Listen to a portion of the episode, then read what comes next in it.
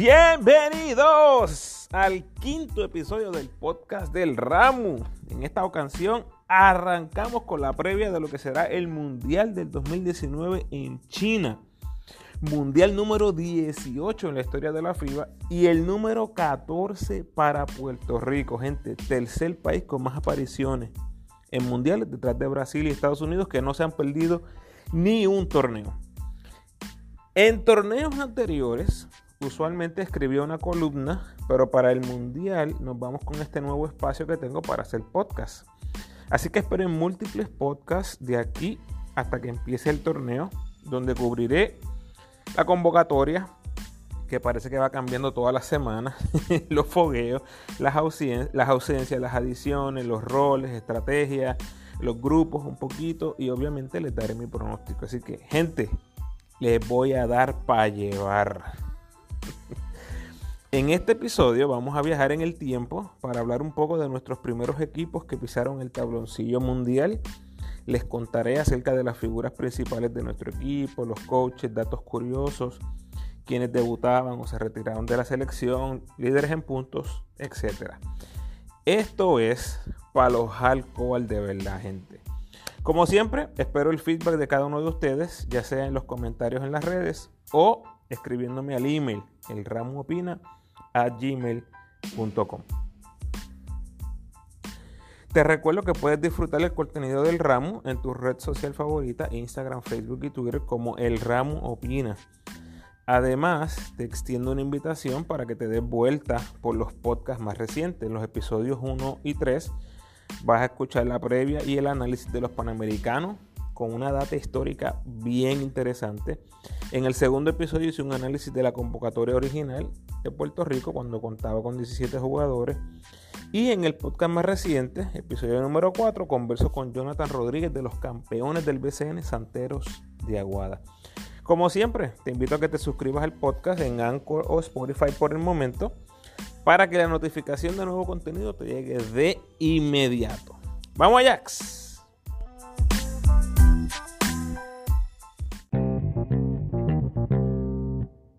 Muy bien, comenzamos este viaje por la historia en 1950, el primer mundial fue en Buenos Aires, Argentina. Participaron 10 equipos y la final fue entre Estados Unidos y Argentina.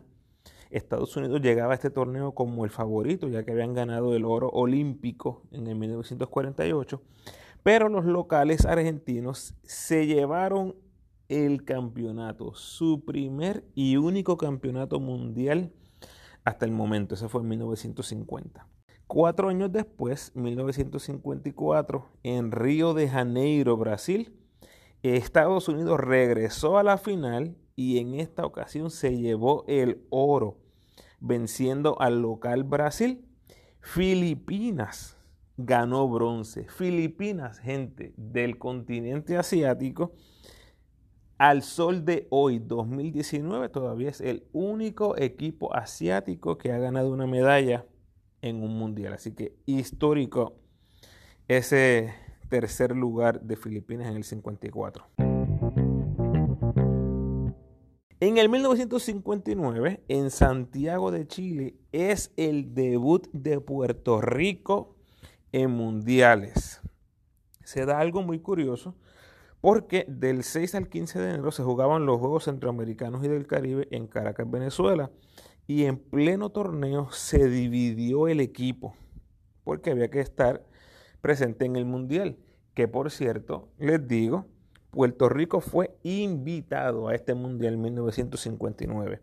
Cuando se divide el equipo, se quedan algunos en Caracas, Venezuela, y otros se van hasta Santiago para participar en el Mundial. Víctor Mario Pérez era el dirigente de los centroamericanos y él fue al mundial con el equipo y se quedó eh, Felicio, el coach Felicio, en los Juegos Centroamericanos y del Caribe. Del 16 al 31 de enero fue el Mundial de Chile. Bueno, hice un poquito de research y me está bien, bien interesante la información que encontré porque en el portal de FIBA aparece Puerto Rico como quinto lugar.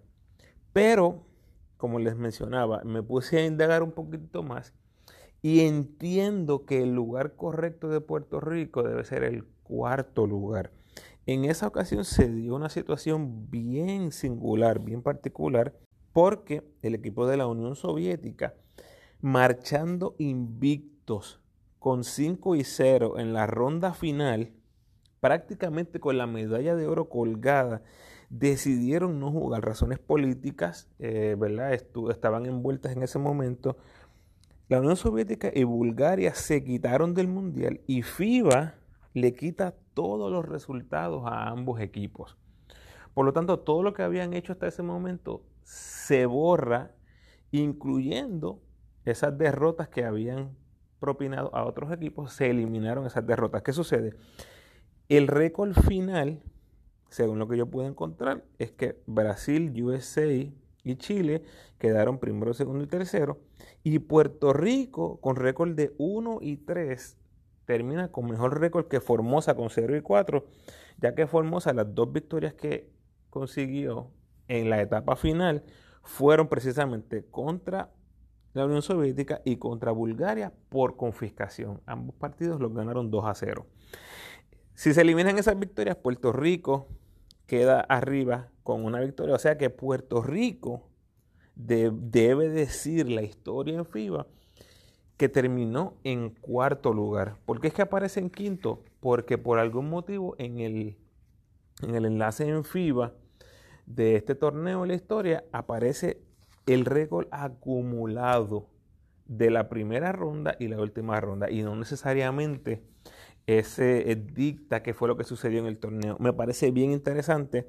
Yo creo que ese torneo del 59 merece, merece un podcast aparte un documental. La verdad es que es impresionante ver todo eso que sucedió. Ojalá en algún momento pueda hacerlo. Bueno, eh, terminamos con récord combinado de 3 y 6, nuestra primera participación mundialista. Nuestro líder era Juan Pachín Vicens. Por años yo he escuchado que en ese torneo se le nombró el mejor jugador del mundo eh, que no entiendo si fue un trofeo, si fue una, algo que le dieron en la prensa. Lo que sí puedo encontrar es que el MVP del torneo fue a Mauri Pasos de Brasil y que sí, Juan Pachín Vicens fue parte del equipo Todos Estrellas. Asumo el mejor armador del mundial, algo que eventualmente volvería a pasar con Fico, ya vamos a llegar a eso. O sea, no pude conseguir en ningún lugar donde dijera que Juan Pachín Vicens fue declarado el mejor jugador del mundo, pero por muchos años hemos, escuchado eso. Así que si hay alguien entre los escuchas que tiene, que tiene eh, data histórica o que tiene una manera de corroborar este premio o esta distinción que se le da a Pachín Vicen, por favor compártanlo en los comentarios. Oiga, y tomemos en cuenta que en ese torneo estaban jugando Oscar Robertson y Jerry West por los Estados Unidos, jugadores que luego se convertirían en leyendas, o sea, grandes superestrellas estadounidenses. Todavía, en mi opinión, Pachín es hasta hoy el mejor armador de la historia del baloncesto boricua. Todo lo que logró Pachín en tan poco tiempo, eh, yo creo que es algo eh, impresionante que, hay que mirar. Otros jugadores que se destacaron por Puerto Rico, fue Belio Dross y José Cestero. Los líderes anotadores fueron Pachín con 19,8 puntos, segundo lugar en el torneo. Cestero con 14,3 puntos por juego y Evelio Dross con 13,8 puntos por juego. Debutaban en ese momento en el equipo nacional Salvador Dijols, Johnny Baez, Johnny Rodríguez y Pepito Ruano, quien para Pepito fue debut y despedida con la selección grande. Como mencioné, Brasil ganó el oro, pero la Unión Soviética fue sin lugar a dudas el cuco del torneo. Repartieron palizas. En el momento que se decidieron retirar, solamente habían perdido un juego. Cuatro años después, 1963, el Mundial regresa a Río de Janeiro, Brasil, la primera ciudad que recibe el Mundial en dos ocasiones. Nuevamente terminamos con récord combinado de 3 y 6, esta vez terminamos en sexto lugar y de la misma manera que en el 59 fuimos liderados por Juan Pachín Vicens. Otros jugadores que se destacaron, que acompañaron a Pachín fueron Johnny Baez, Bill McCann y Rafa Valle, quien fue el único, Rafa fue el único borico entre los mejores 10 anotadores del torneo. Los líderes anotadores del equipo fueron Valle con 15,9 puntos por juego y Pachín con 14 puntos por juego. Solamente cuatro jugadores repitieron del mundial anterior, que fueron Salvador Dijol, Pachín, Evelio y Johnny Baez. En esta ocasión nadie debutaba, pero fue el último torneo en la selección para Ramón Siragusa, Salvador Dijol y Rafa Valle. Rafa Valle que por muchos historiadores y muchos conocedores del baloncesto puertorriqueño es uno de los, una de las figuras más importantes y más dominantes en la historia del baloncesto puertorriqueño. Luz Rossini fue el dirigente de la escuadra y nuevamente se colgaron la medalla de oro los brasileños. Recuerdan que en el 59 estuvo lleno de una, una controversia enorme. En esta ocasión, Brasil ganó el oro la Unión Soviética y Yugoslavia completaron el medallero. Bueno, 1967 nos movemos ahora a Uruguay. En Montevideo, Uruguay, tuvimos nuestro peor mundial hasta ese momento. Acumulamos marca de 2 y 6 y terminamos en la posición número 12. Ambas victorias fueron ante Paraguay, quien terminó en último lugar con 0 y 8. Un dato curioso, ustedes saben que a mí me gustan las estadísticas, esa fue nuestra peor actuación del tiro libre todavía hasta el presente. Apenas anotamos 54% del, tiro libre y como dato positivo, con 18 años, Raymond Dalmau hacía su debut en el equipo nacional, fue nuestro líder anotador con 12,6 puntos por juego otros jugadores distinguidos, Tomás Guavina Gutiérrez, eh, anotó un doble dígito con 11,8 puntos por juego. Y también estaban Mariano Tito Ortiz, Bill McCann y Adolfo Porrata. Solamente tres jugadores repitieron del mundial anterior, que fueron Bill McCann, Guavina Gutiérrez y Caco Cancel. Además de Raymond Dalmau, debutaron en la selección Víctor Cuevas, Francisco Córdoba, Mariano Tito Ortiz y Rafael Rivera. Cinco debutaban en el equipo nacional. En ese momento, para Víctor Cuevas y Rafael Rivera fue su debut y despedida. Y como dato curioso, también debutaba con la selección José Fufi Santori, en este caso como dirigente. Ese fue su debut, su debut en la selección. Y ya mencioné, hasta ese momento era la peor actuación de Puerto Rico en un mundial. Y un dato curioso, los primeros cinco torneos que he mencionado hasta el momento, todos fueron en América del Sur, que contaba en ese momento con una, rica cosecha de equipos y jugadores eh, de excelencia. Estaba Brasil, Chile, Argentina, eh, siempre en esos primeros lugares en el podio, en esos primeros mundiales. Bueno, así llegamos a 1970. Lamentablemente no clasificamos. Ese fue el primer mundial fuera de América del Sur. Este mundial fue en Yugoslavia. El clasificatorio fue el Centro Básquet del 69, donde ganamos bronce con marcas de 5 y 3. Ahí estaba Neftali Rivera, Joe Hatton, Raymond Dalmau, Richie Pietri, Caco Cancel, Alberto Samuel, Jaime Frontera. Era un buen equipo, pero lamentablemente no pudieron conseguir esa clasificación. Fufi nuevamente fue el dirigente y ese fue su último torneo al frente de la selección. Ese centro básquet, o sea que tuvo dos oportunidades en el Mundial del 67 y luego en el centro básquet, que era clasificatorio para el Mundial del 70. Y tuvo dos breaks Fufi Santori y lamentablemente no pudo capitalizar en ese momento. Próximo, 1974 en el próximo podcast.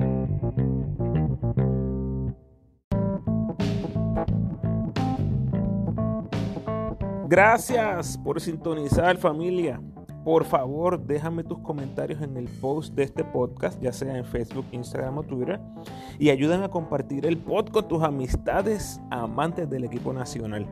En el próximo podcast comenzamos con el Mundial del 74, la única vez que Puerto Rico fue sede del evento. Como siempre, gente, te recuerdo suscríbete al podcast y sígueme en tu red social favorita. Si me quieres escribir por email, lo puedes hacer a elramopina.gmail.com.